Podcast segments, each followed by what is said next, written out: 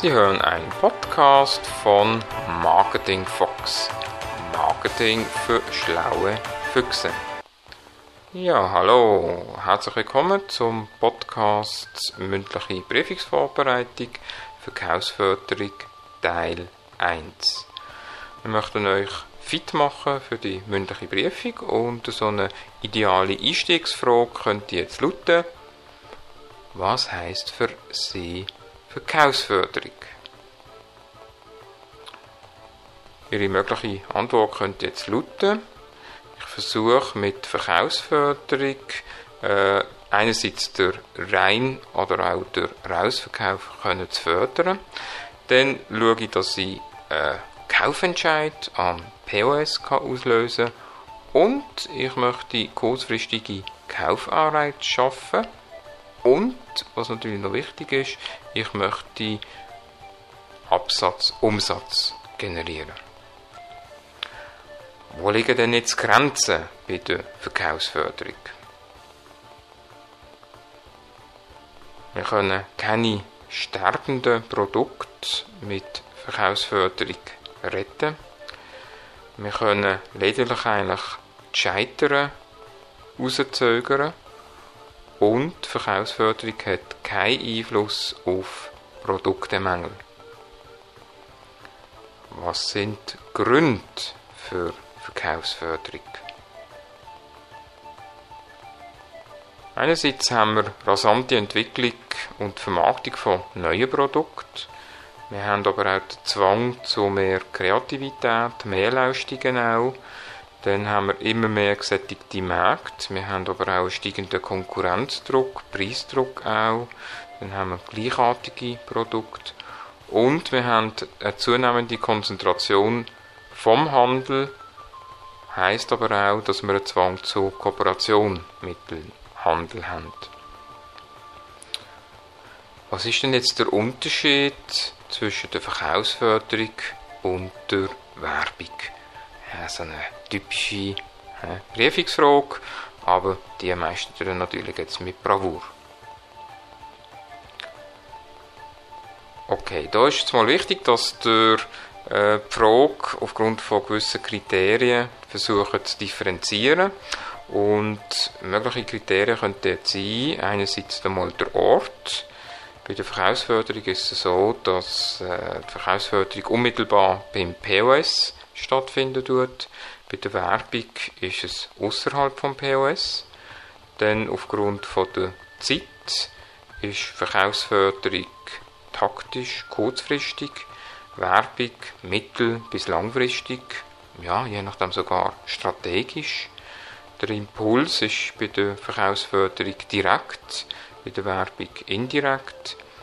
Zielgruppe bei der Verkaufsförderung, Achtung, wir haben die vier Zielebenen, nämlich das eigene Unternehmen, der Handel, Produktverwender und der externe Beeinflusser. Und bei der Werbung haben wir den Produktverwender, bedingt haben wir den Handel oder auch die externen Beeinflusser. Bezug auf Kontakt ist äh, die Verkaufsförderung intensiv, die Werbung distanziert. Die Reichweite ist bei der Verkaufsförderung begrenzt, hingegen bei der Werbung beliebig. Die Streuung bei der Verkaufsförderung ist sie gering, bei der Werbung doch groß.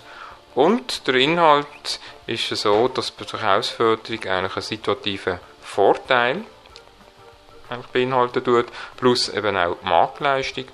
Und bei der Werbung ist es Image, Firma oder auch Marke. Ja, was sind denn jetzt die Vorteile von der Verkaufsförderung?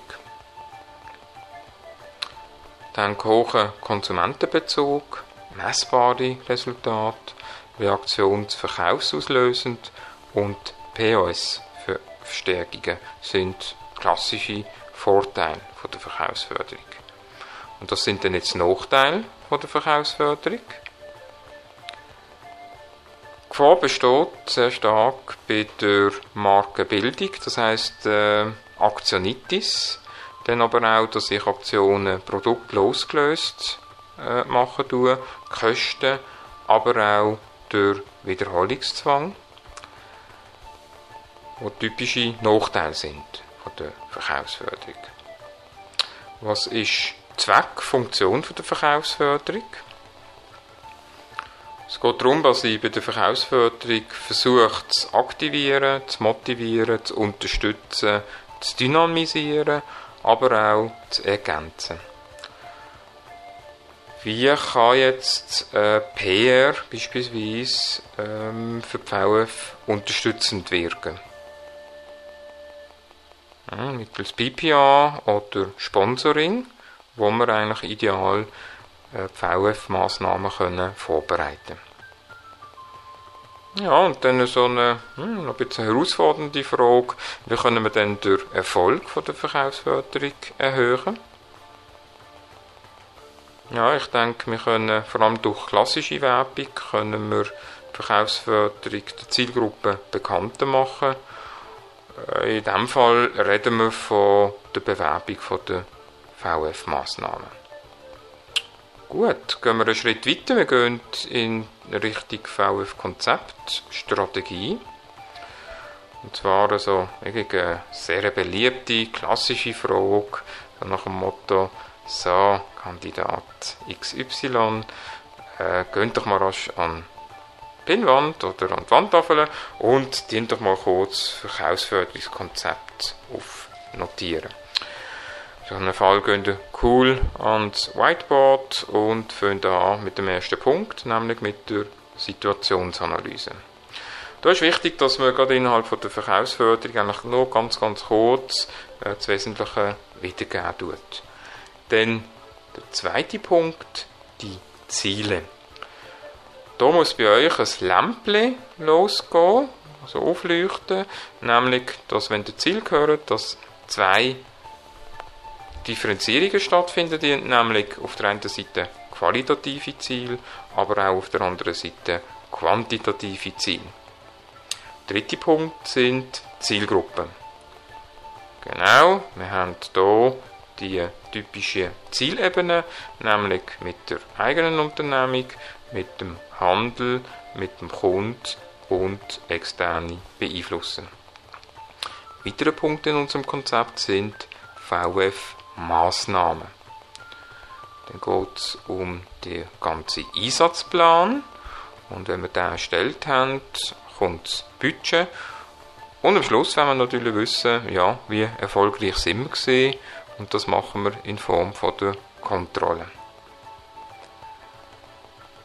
So, was sind denn jetzt die eigentlichen Ziele von der Verkaufsförderung?